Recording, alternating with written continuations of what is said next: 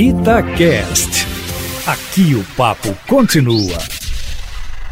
Olha, ao perder ontem todas as iniciativas que tomou para evitar a CPI da pandemia, ou pelo menos adiá-la, como aquela manobra da deputada Carla Zambelli de vetar a indicação de Renan Calheiros como relator, o governo ficou praticamente nas mãos da oposição Aline Eustáquio, de tal sorte que Renan, por exemplo, bateu duro no executivo e mandou vários recados ao Planalto, dizendo até mesmo que não se curvará a intimidações, nas palavras dele, claro, e logo de cara apresentou uma relação com 11 sugestões e requerimentos, oito dos quais com foco na gestão do presidente Jair Bolsonaro, na busca de eventuais falhas do governo no enfrentamento da pandemia, que já matou quase 400 mil pessoas nesse seu primeiro ano de devastação em todo o país, devendo o ex-ministro da Saúde, Henrique Mandetta, ser o primeiro a prestar depoimento, até porque rompeu com o presidente Bolsonaro e tornou-se um crítico contundente às ações do presidente da República, ao defender, por exemplo, o isolamento social e ao se recusar a prescrever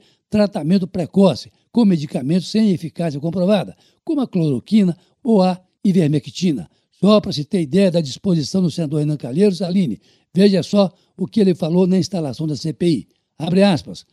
Não foi o acaso ou o flagelo divino que nos trouxe a esse quadro de pandemia. Há responsáveis e culpados por ação, omissão, desídia ou incompetência, e eles serão responsabilizados. Os crimes contra a humanidade, continua Renan, não prescrevem jamais, e o país tem o direito de saber quem contribuiu para as milhares de mortes, e eles devem ser punidos imediatamente e emblematicamente. Fecha aspas, recebendo de volta do líder do governo, senador Fernando Bezerro, a afirmação de que, pelo que se viu do relator, o Senado terá uma CPI absolutamente politizada, coisa, aliás, que o governo poderia ter evitado, Eustáquio, ao invés de partir para o confronto com o próprio senador Renan Calheiros, por exemplo, e tentasse o diálogo, e até mesmo uma mudança de postura do presidente, que, ao contrário, já no dia anterior na Bahia, acenou com a possibilidade de usar as Forças Armadas contra governadores e prefeitos que restringirem o direito de ir e vir da população